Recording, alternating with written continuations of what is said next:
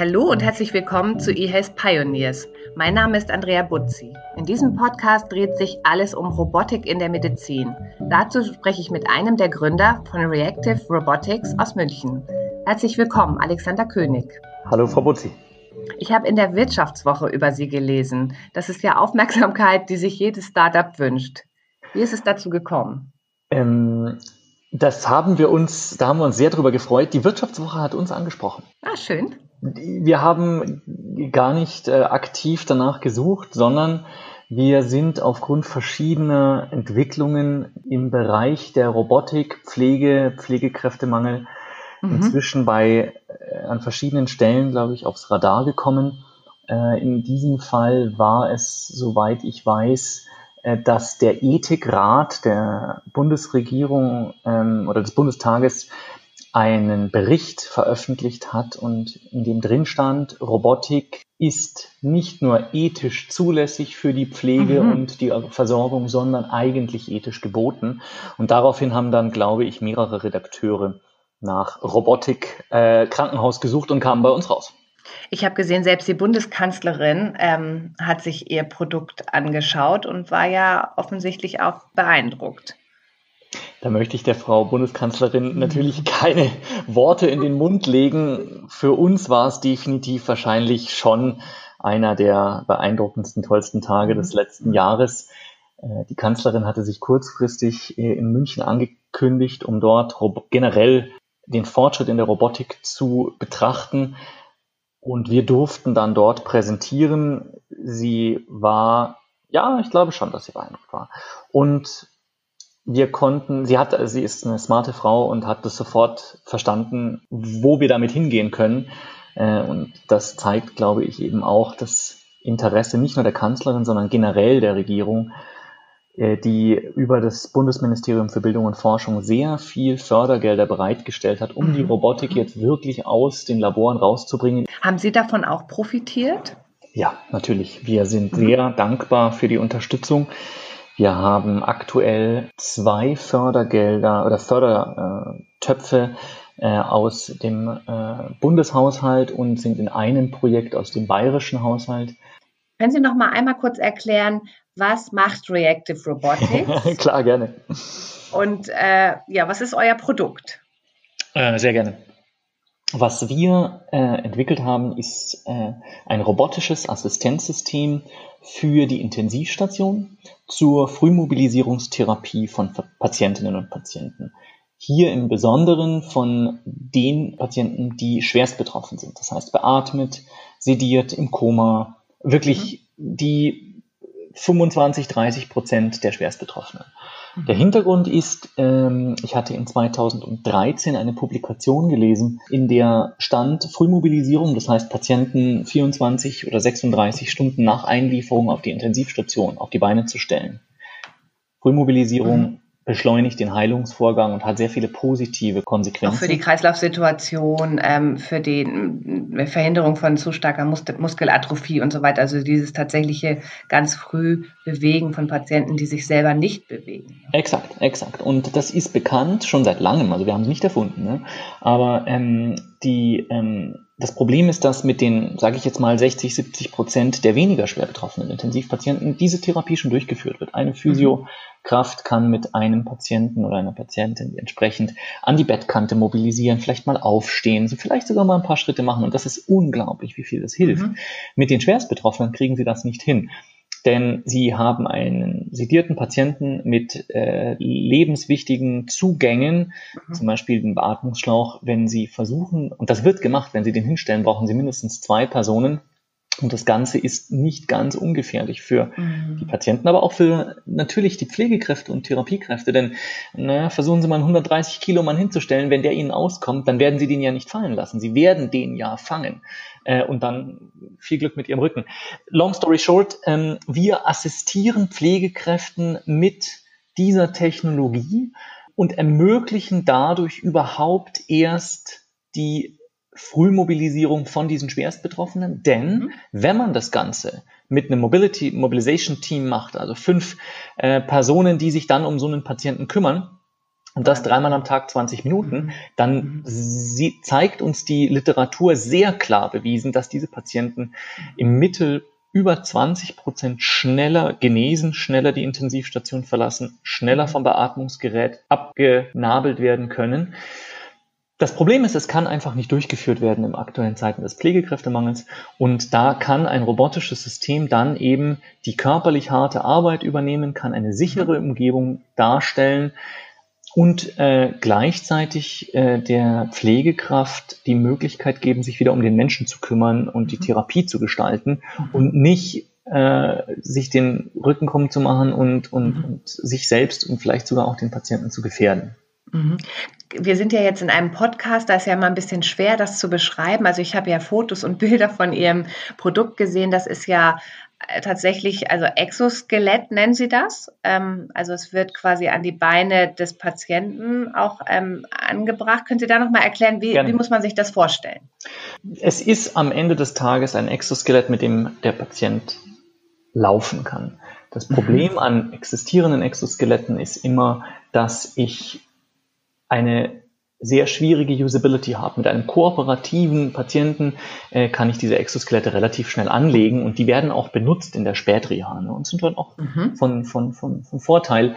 Da gibt es viele Firmen.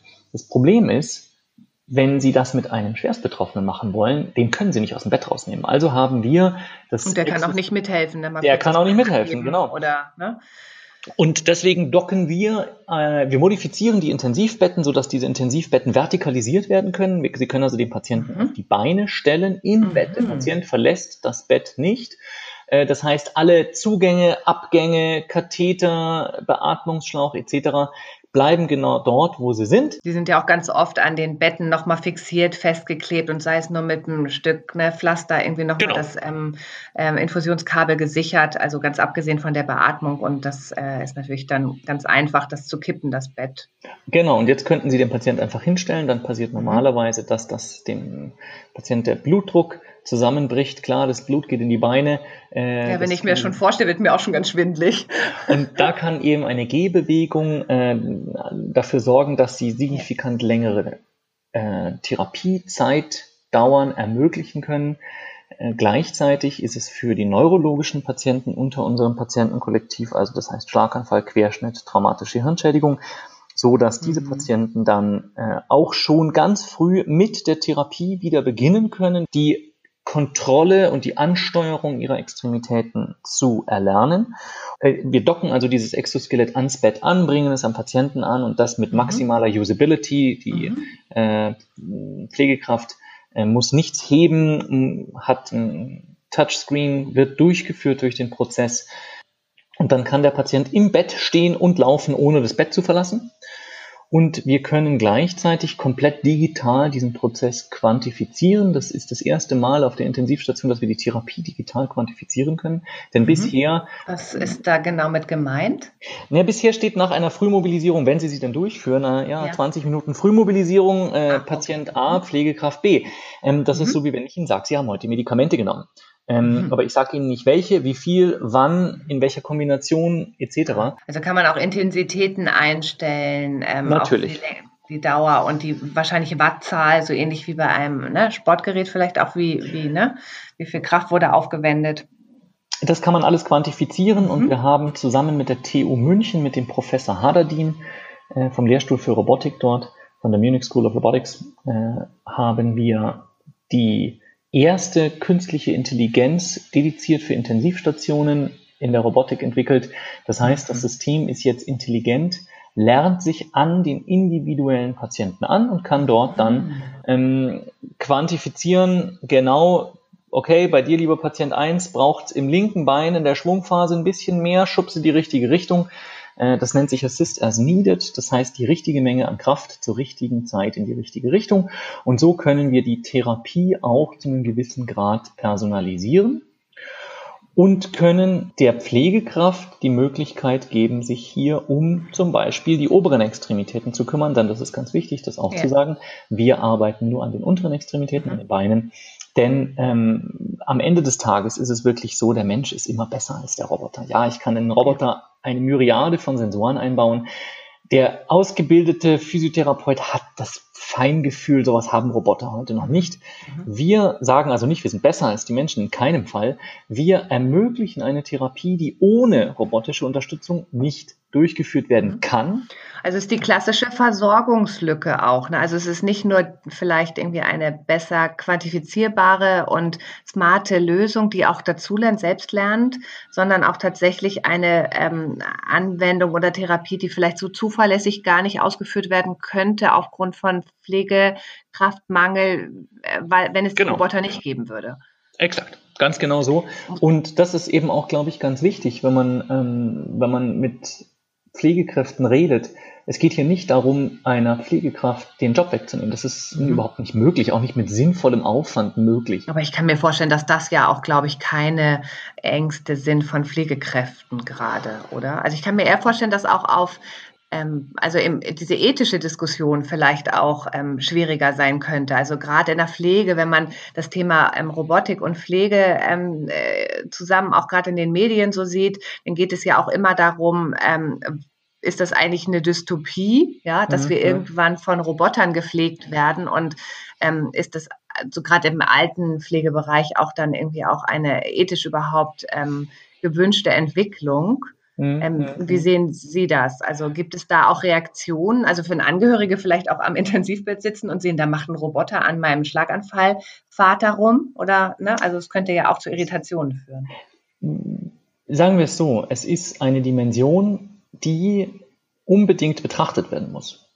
Denn wenn wir es nicht tun, äh, dann würden wir die Menschen abhängen. Und das darf nicht passieren, denn am Ende des Tages machen wir, entwickeln wir Systeme für Menschen äh, und nicht äh, der Systeme willen. Mhm, mhm, Bisher haben wir sehr positive Erfahrungen gemacht, besonders bei den Angehörigen, denn ja. wir haben natürlich. Können Sie da eine Geschichte erzählen? Also was Sie, vielleicht eine kleine Anekdote oder das schönste Kompliment oder auch irgendwie ein Feedback, wo Sie sagen, wow, das hat Sie auch irgendwie darin motiviert, weiterzumachen?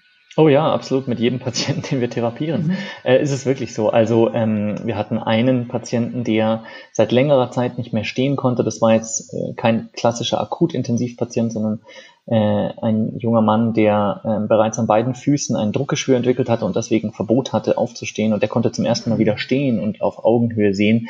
Ähm, das hat ihn, das war wow. wirklich ein schöner Moment. Mhm. Dann hatten wir einen anderen Mann, das war ein älterer Herr, der einen Schlaganfall erlitten hatte, keinen zu schweren Schlaganfall, aber doch schon relativ eingeschränkt. Und der war sehr verwirrt. Äh, das ist etwas, was ganz oft passiert bei Schlaganfallpatienten, wenn die einen schwereren Schlag haben. Naja, die finden sich auf einmal auf der Intensivstation, überall Kabel, Leute mhm.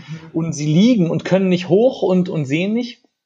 Dessen Schwester war anwesend und dann haben wir von ihr die Erlaubnis bekommen äh, und auch von ihm, soweit es eben von diesem äh, doch verwirrten Mann möglich war, die Therapie durchzuführen. Und sobald der stand, hat er sich total beruhigt und mhm. ist ganz ruhig geworden, hat verstanden, was, was passiert.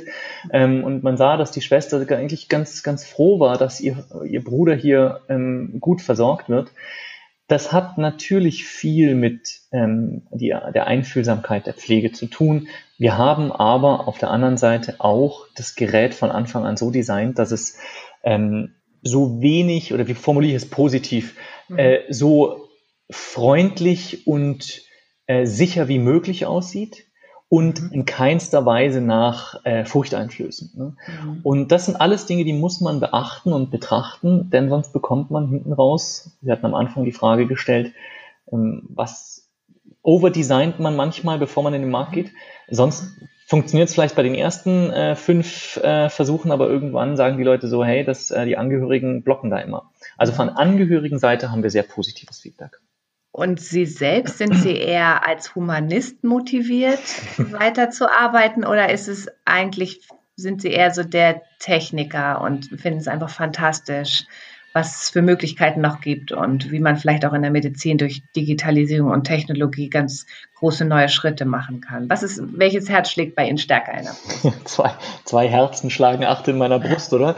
ähm, nein, es ist, es ist doch immer eine Mischung. Also natürlich ist es technologisch interessant, aber am Ende des Tages wollen wir Menschen helfen. Also mhm. ähm, es ist, ich finde es wirklich ganz schlimm, dass wir so einen Pflegenotstand haben und dass die Menschen nicht mehr genug Zuwendung bekommen können, nicht die Therapie, manchmal nicht die Therapie bekommen, die sie wirklich äh, verdienen auch und äh, sich hier ein halbes Leben lang halb tot geackert haben und in die Kassen eingezahlt haben, um dann mhm. eben nicht die optimale Therapie zu bekommen. Und das ist mir auch ganz wichtig. Äh, das ist mhm. kein, in keinster Weise ein Vorwurf.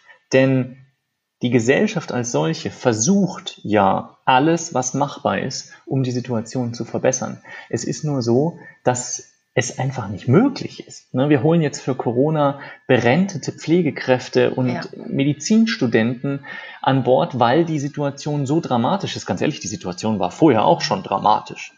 Also ähm, wenn Sie mal in Stationen unterwegs sind, die Pflegekräfte können Ihnen Geschichten mhm. erzählen. Ich glaube, das hat auch jeder erlebt. Ne? Also es ist ja. ja wirklich Realität. Also es gibt ja ganz viel Situationen und Gespräche und wenn man die mit Gesunden führt, äh, geht die Debatte in eine ganz andere Richtung als mit Menschen, die irgendwie in letzter Zeit mal Berührung mit dem Gesundheitssystem gehabt haben, außerhalb von Vorsorgeuntersuchung und Zahnarzt. Ne? Also ja, ja, man ja, muss man einmal in einer, in einer Klinik gestrandet sein und dann einfach auch was haben, dann merkt man schon, dass die Versorgung wirklich ganz, ganz schwierig ist und dass die Pflege Kräfte da ja auch sehr drunter leiden. Also es ist ja, die sind ja nicht angetreten, um ihre Patienten zu vernachlässigen, sondern im Gegenteil. Und ähm, ja. Wenn ich einen Appell anrichten dürfte an die Politik, würde ich sagen, verdoppelt die Gehälter der Pflegekräfte.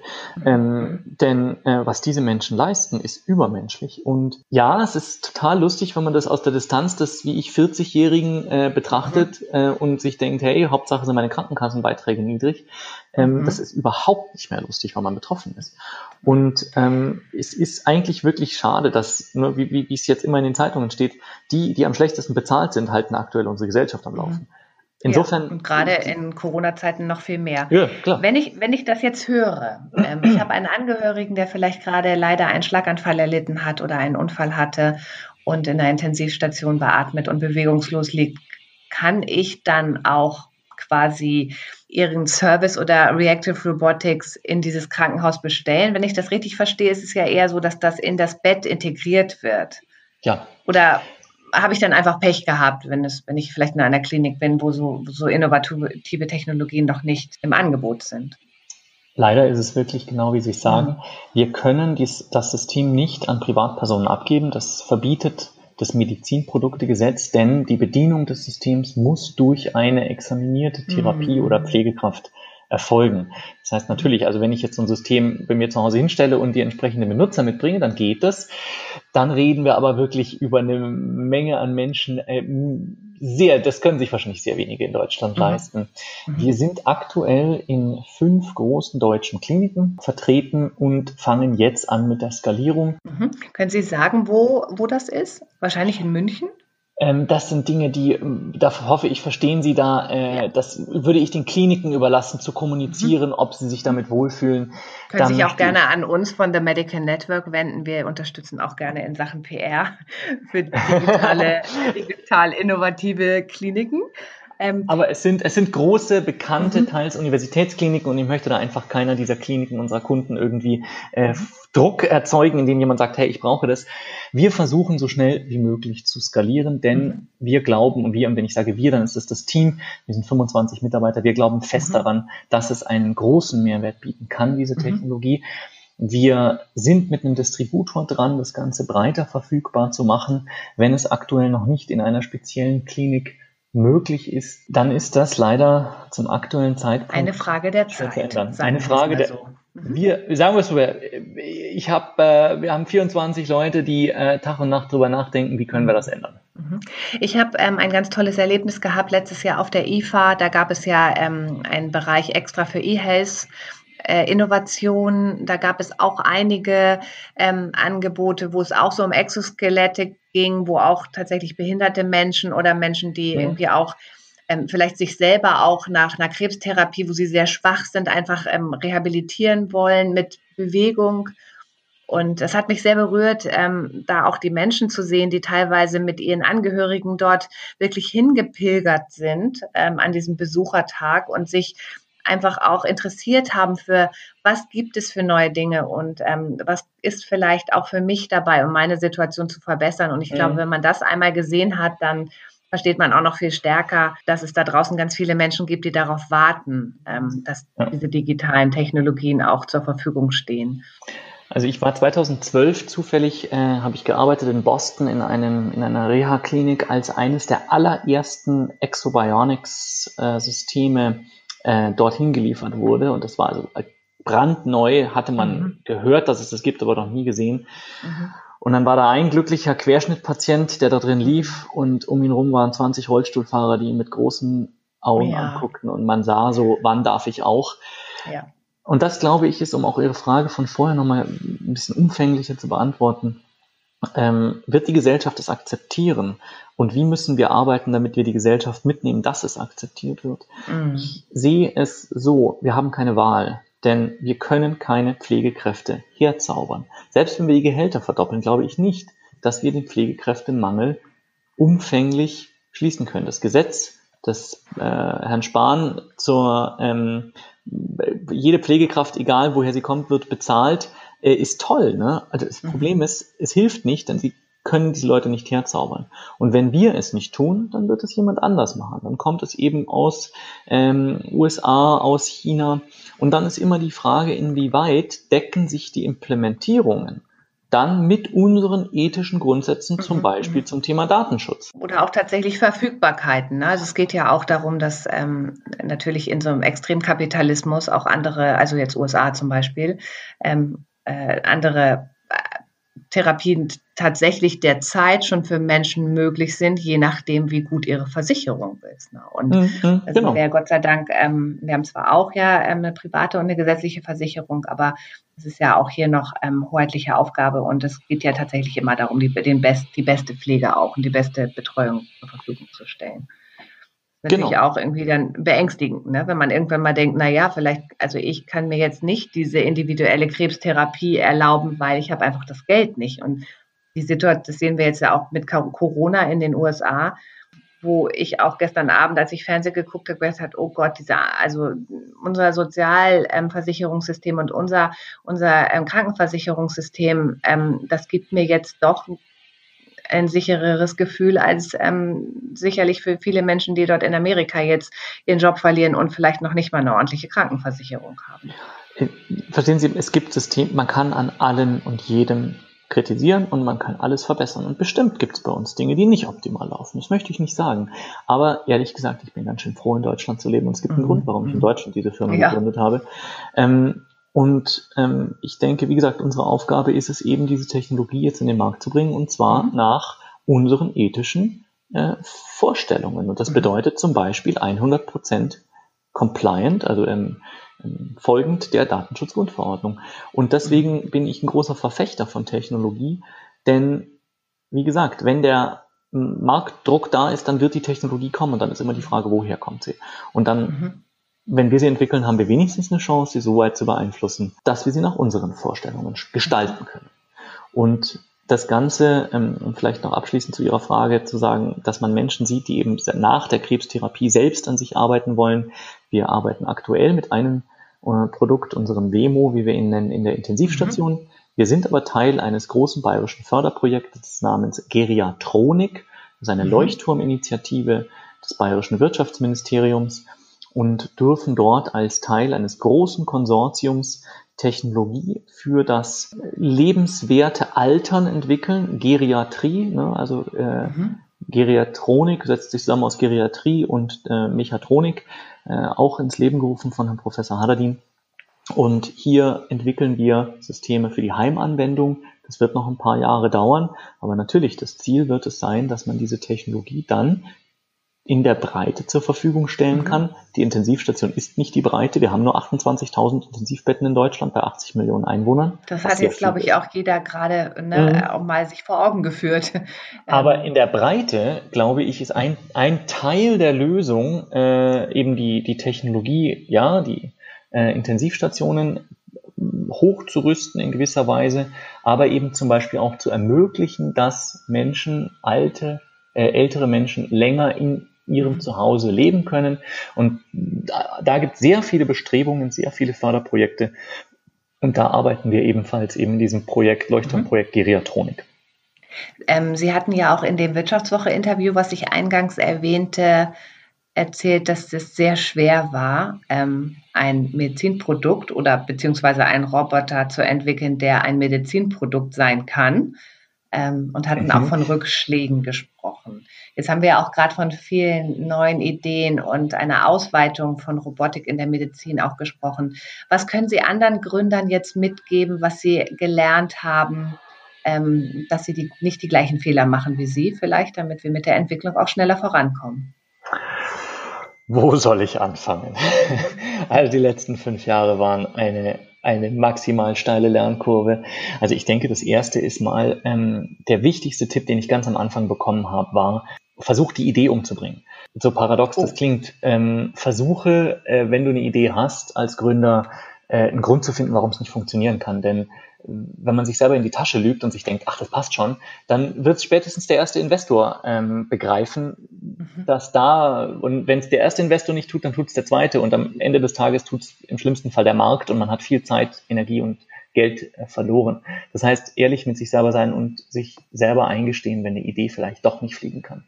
Aber wenn man diesen Schritt hinter sich hat und wirklich ernsthaft in den Spiegel schauen kann und sagen kann, ja, ich habe keinen Grund gefunden, warum es nicht funktionieren sollte, dann muss man radikal umswitchen und ein heilloser Optimist werden. Mhm. Denn es wird so viele Menschen geben, die einem sagen, dass es nicht geht, eine dumme Idee ist, nicht möglich ist.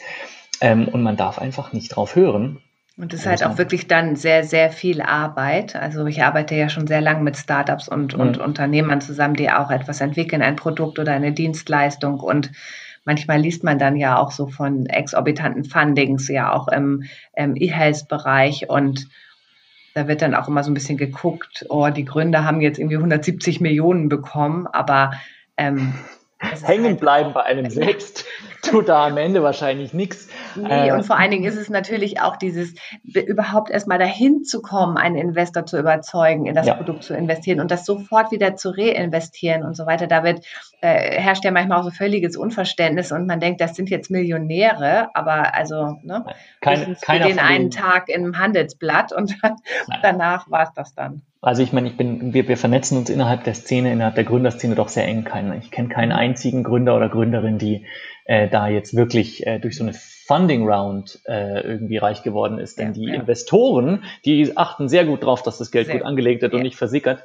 Ja, und vielleicht als letzten Tipp, wenn man es macht, ähm, ich habe jeden und alles um Hilfe und Rat gefragt, den ich finden konnte. Ähm, denn, wie Sie es anfangs gesagt haben, oft entwickelt man dann vielleicht am Markt vorbei oder zu lange mhm. oder ist eben mhm. äh, eine Ingenieurin, die sich die vielleicht den Blick auf die Geschäftswelt noch nicht so entwickelt hat oder ein, ja. ein, ein, Forscher, der äh, noch nicht so wirklich mit anderen außerhalb seines Fachbereichs geguckt hat. Und die einzige Möglichkeit, die man hat, ist, sich Leute zu suchen, die einen die eigenen Schwächen kompensieren mhm. und so viele Leute wie möglich um Rat zu fragen. Ja. Denn es stellt sich heraus, ähm, ask for money, get advice. Äh, Rat geben wirklich die meisten Menschen, ich, an was für Leute ich rangekommen bin, wenn ich ja. gefragt habe, hey, ich brauche einen Tipp die Leute nehmen sich die Zeit, egal wie hoch und wie bekannt und wie berühmt äh, diese, diese Menschen sind. Wenn die sehen, da ist jemand, der hat Herzblut und, und will was voranbringen, dann nehmen die sich alle Zeit. Und das mhm. wäre, glaube ich, mein wichtigster Tipp. Nie die Scheu haben, um Rat zu fragen. Wir haben eben auch über Geld gesprochen, ähm, Investorengeld. Wie verdient ihr Geld? Wir ähm, werden Geld verdienen. Äh, wir sind, also wir fangen jetzt an, Geld zu verdienen. Wir haben erstmal fünf Jahre entwickelt, das muss man erstmal überbrücken. Wir vermieten, verließen oder verkaufen unsere robotischen Systeme an die äh, Kunden, also an Krankenhäuser mit Intensivstationen. Wir haben zusätzlich natürlich die Pflicht, äh, ein gewisses Level an Service durchzuführen. Das darüber, das ist ein zweiter Revenue Stream. Äh, das ist notwendig, um jederzeit die Einsatzfähigkeit und die mhm. Sicherheit mhm. des Systems äh, garantieren zu können. Und zum Dritten haben wir Verbrauchsmaterialien. Wir hatten ja vorhin auch über Querschnittgelähmte gesprochen. Und wenn man das Thema Exoskelett und so hört und Robotik, dann hat man natürlich auch gleich diese Bilder im Kopf. Ist das auch ein Szenario oder ist euer Produkt auch eine Hoffnung für ähm, gehbehinderte Menschen, sage ich jetzt mal? Wir müssen jetzt nicht direkt von Querschnittsgelähmten sprechen, aber Menschen, die eigentlich im Moment in einem Rollstuhl sich nur fortbewegen können. Ist das auch eine Vision, die ihr habt? Nein, ehrlich gesagt nicht im ersten Moment. Denn wir therapieren ja primär auf der Intensivstation mhm. Und dort auch nur während der Intensivzeit. Das heißt, sobald äh, der Patient zum aktuellen Zeitpunkt die Intensivstation verlassen kann, äh, sind wir erstmal raus. Glauben Sie denn, dass es so eine Entwicklung auch in der Zukunft geben wird für im Bereich Robotik in der Medizin? Ja, na, auf jeden Fall. Also ich meine, es gibt schon sehr viele äh, Exoskelethersteller. Das Problem ist, wenn Sie sich die ähm, Börsenkurse der der gelisteten, also am Aktienmarkt gelisteten mhm. Unternehmen anschauen, dann sehen Sie, dass die alle, es war jetzt vielleicht nicht das glücklichste Investment in den mhm. letzten Jahren. Und das hat den Hintergrund, und das ist auch wieder halt eine gesellschaftliche Frage. Es hat den Hintergrund, dass ein Rollstuhl halt ein paar tausend Euro kostet, ein Exoskelett aber das X-fache. Mhm. Der Rollstuhl funktioniert. Ne?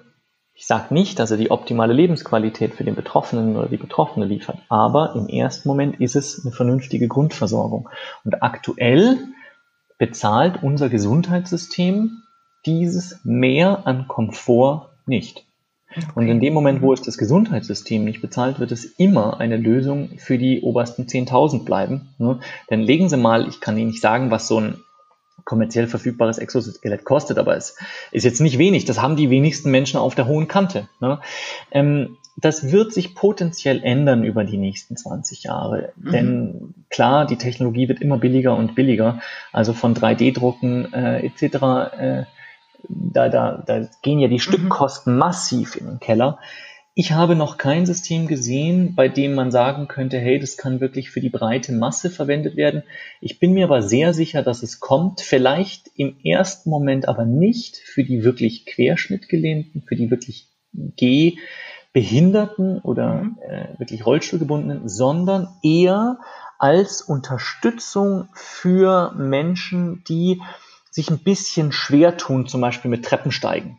Dass ich da eine mhm. kleine Unterstützung habe, die mir bei der Hüftextension, also bei dem mich hochdrücken an der Treppenstufe ein bisschen hilft, aber an sich bin ich noch relativ mobil.